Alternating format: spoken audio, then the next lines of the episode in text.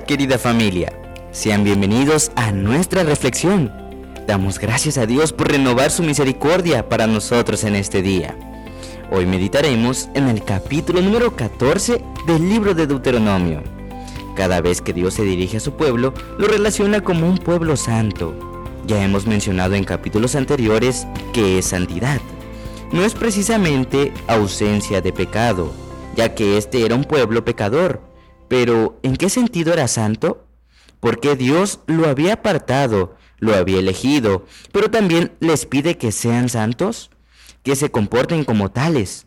De hecho, en el libro de Hebreos, Pablo en su carta dice que debemos procurar la santidad, porque sin ella nadie verá al Señor.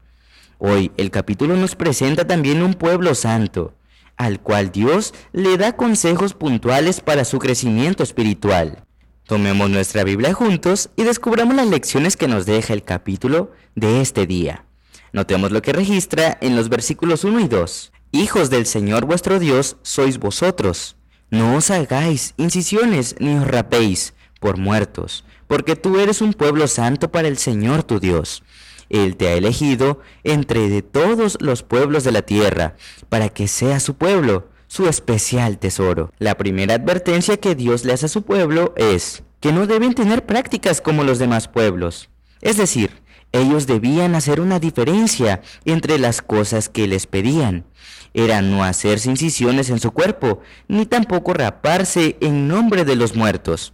Si recordamos en Primera de Reyes, capítulo 18, verso 28, los profetas de Baal ellos comenzaron a hacerse incisiones en el cuerpo para llamar la atención de su Dios. Muchos cada vez que alguien moría se rapaban también la cabeza en nombre de los muertos, y de esa manera guardaban luto mientras su cabello crecía. Déjame decirte que tú no necesitas hacer nada de esto para llamar la atención de tu Dios. Dios te ve. Dios está pendiente de ti en todo momento. No necesitas hacer cosas para llamar la atención. Eres importante para Dios y tienes su atención permanentemente.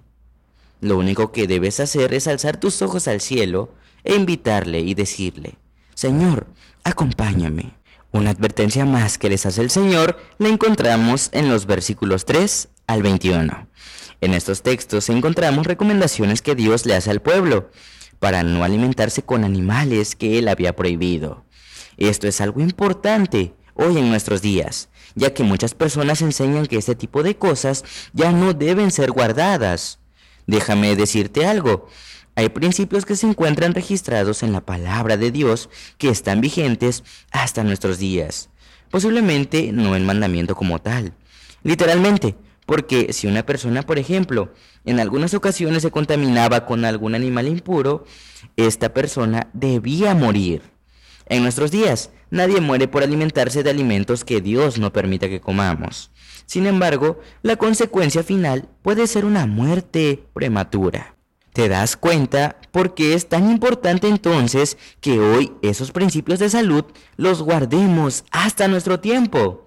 Una vez más, repetimos. Hay principios que son eternos y que perduran durante el tiempo. Estos principios de salud y el cuidado de nuestro cuerpo es algo que debemos realizar hasta nuestros días.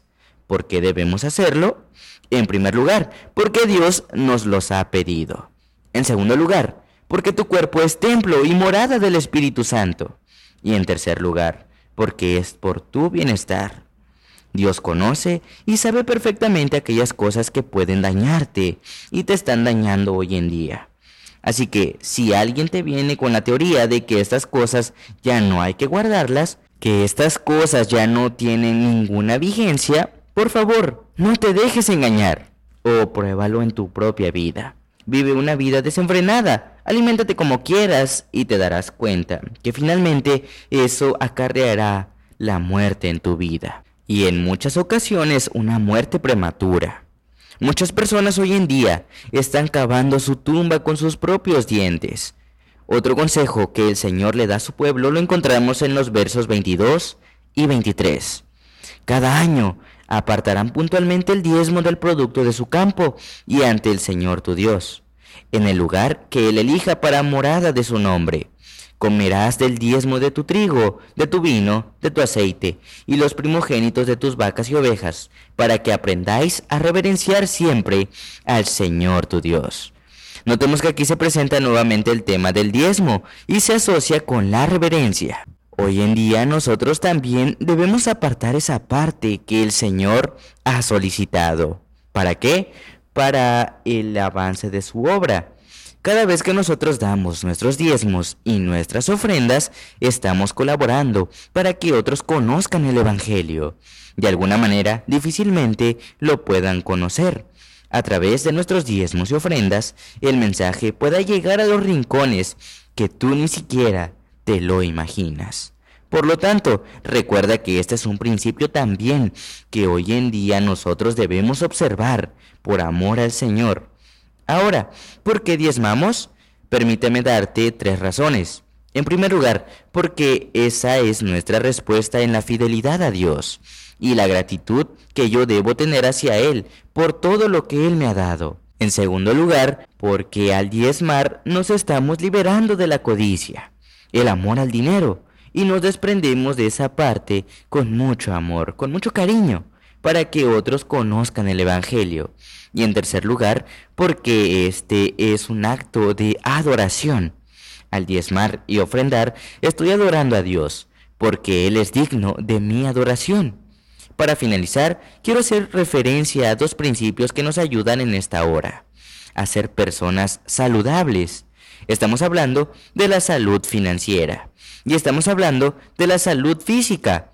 Para la primera, Dios ha establecido un sistema de mayordomía sistemática, en el cual nosotros apartamos la décima parte para que la obra continúe, y además de esto, las ofrendas de gratitud. Esto se utiliza para muchas cosas, incluyendo ayudas a los necesitados, construcciones de escuelas, de hospitales, para enviar misioneros a otras partes del mundo donde tú y yo no podemos ir, para que los medios de comunicación prediquen la palabra de Dios. Así que este es un principio que tú y yo debemos observar hasta nuestros días. La fidelidad a Dios. Y esto nos traerá salud financiera y espiritual a nuestra vida. Y recuerda también que el Señor establece principios para una salud física óptima y es por eso que debes cuidar lo que comes. Porque finalmente recuerda que lo que afecta a tu cuerpo afecta a tu mente y lo que afecta a tu mente finalmente afectará la parte espiritual.